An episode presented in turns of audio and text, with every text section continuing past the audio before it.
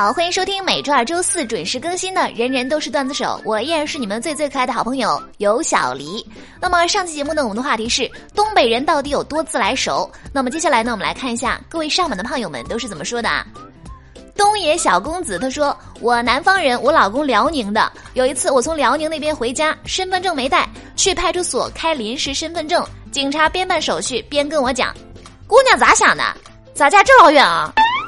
我老公探出一个脑袋，来了一句：“您是要劝退还是咋的？”啊，警察可能会说：“反正也没啥事儿，来跟这姑娘唠唠嗑是吧？你跟大家讲讲，当初是咋被你老公骗来这嘎达的？”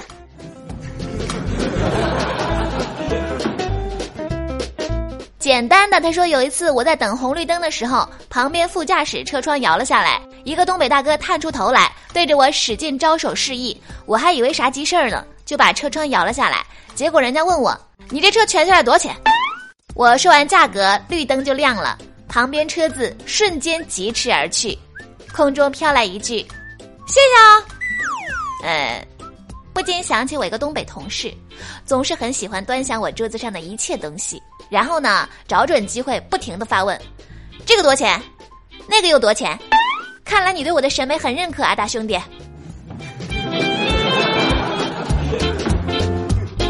闹闹里，他说上大学的时候在吉林，有一次我在食堂吃饭，点了一个菠萝古老肉，对面陌生小姐姐见我不吃菠萝只吃肉，就问我她可以吃吗？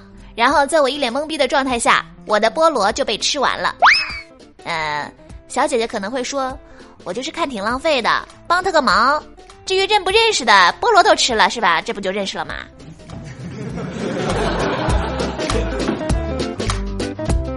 姐他说，在大连吃饭的时候，有一次桌上刚上了一道菜，走过来两个美女就问我：“哎，你这点的啥呀？好吃不？”哎，仿佛看到了去餐馆吃饭的自己，进门不是先看菜单，而是环顾四周，看每一桌的菜品，看到特别有食欲的呢，还会上前问一句：“大哥，你点的这个好吃吗？”这和地域其实没有关系，应该是吃货的本质。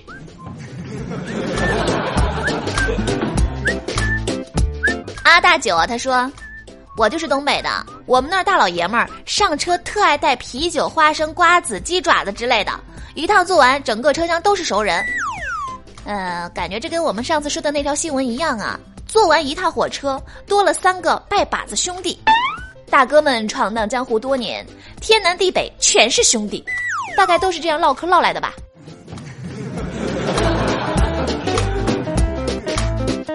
灵犀小齐他说有一次我在东北坐了个出租，司机小伙把他家里的几口人、婚姻状况、兴趣爱好、祖籍、收入啥的全介绍了一遍。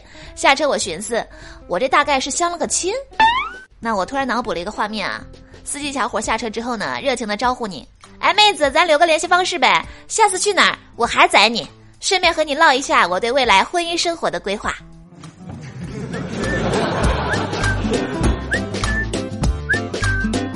座冰山，他说有一次在沈阳，我坐滴滴去机场，车上开了音乐，土嗨土嗨那种。司机大叔问我：“你烦情不？你要烦情，我就给你关了。但我怕你寂寞，最近我嗓子疼，不能陪你唠嗑。”这个司机大叔想的还挺周到的呀。那个在东北坐车大概都有陪聊服务，就算身体不适，还贴心的为乘客准备了社会摇，让你旅途不寂寞。你妈，突然有点小感动。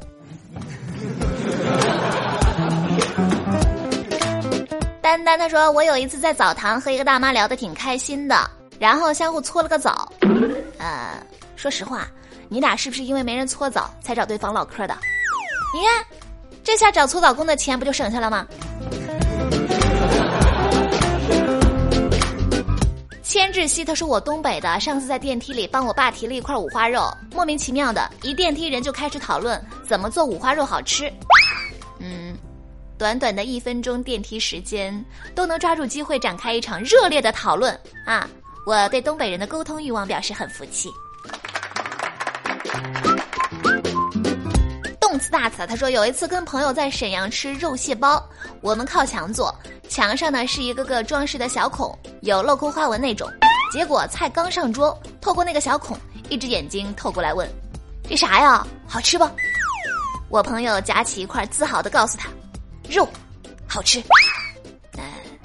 隔着屏幕都能感受到那股嘴馋的劲头，说的我都有点馋了。下班有约个肉蟹包的吗，朋友们？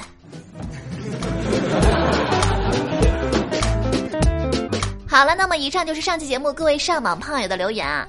看了这期节目呢，我感觉东北人实在太有意思了，简直迫不及待想去东北感受一下了。有没有东北的朋友举手示意一下啊？说不定我就来东北找你唠嗑了呢。记得有一次我网购了一些办公用品，当时急着要，我就问卖家能不能帮我加急发货。卖家说好的，我以为他会帮我发个顺丰什么的，结果三天之后呢，我才收到快递。快递盒子上写着几个大字：“这位是国家栋梁，麻烦一定要优先派送。”啊，好的吧，果然是加急了呢。所以呢，本期节目的话题就是你有过什么奇葩的网购经历？那么欢迎大家留言分享你们的故事，我在微信后台等着你们哟。下期节目呢，我们将会精选部分留言和大家一起分享，期待你们的积极回复。好了，那么今天的节目就是这样啦。想要参与话题互动呢，记得关注微信公众账号“有小黎幺二二七”，拼音的有小黎加上数字的幺二二七，在公众号每天推送的节目下方留言，就有机会上榜。点歌也是同样的办法，欢迎大家和我多多互动。那么下期节目再见喽，我是有小黎，拜拜。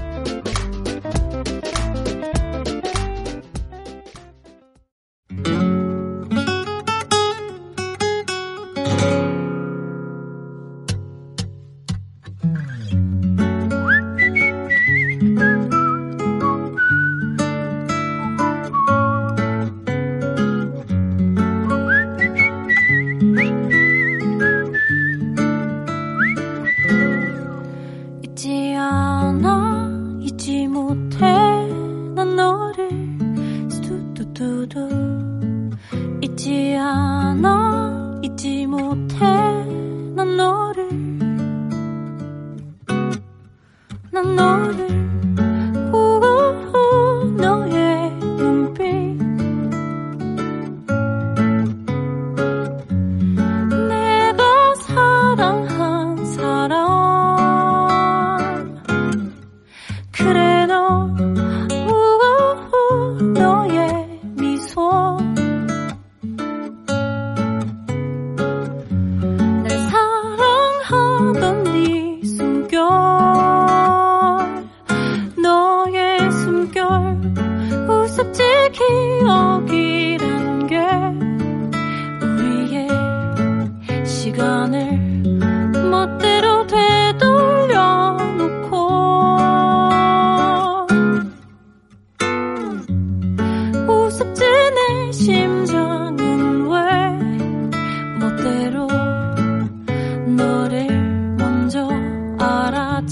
버리는지.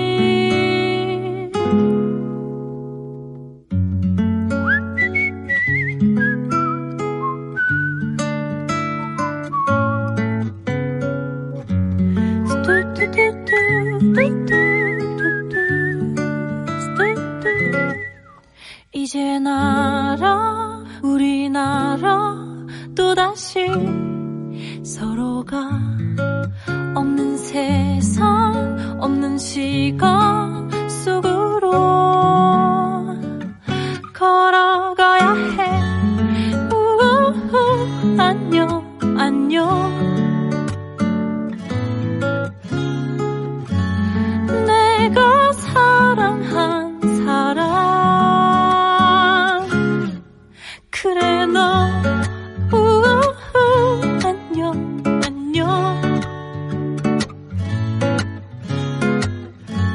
널 사랑하던 나도 이제는 안녕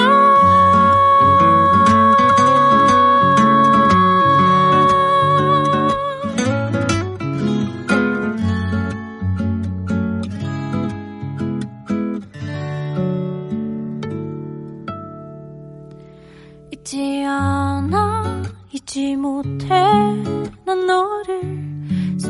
嘟嘟。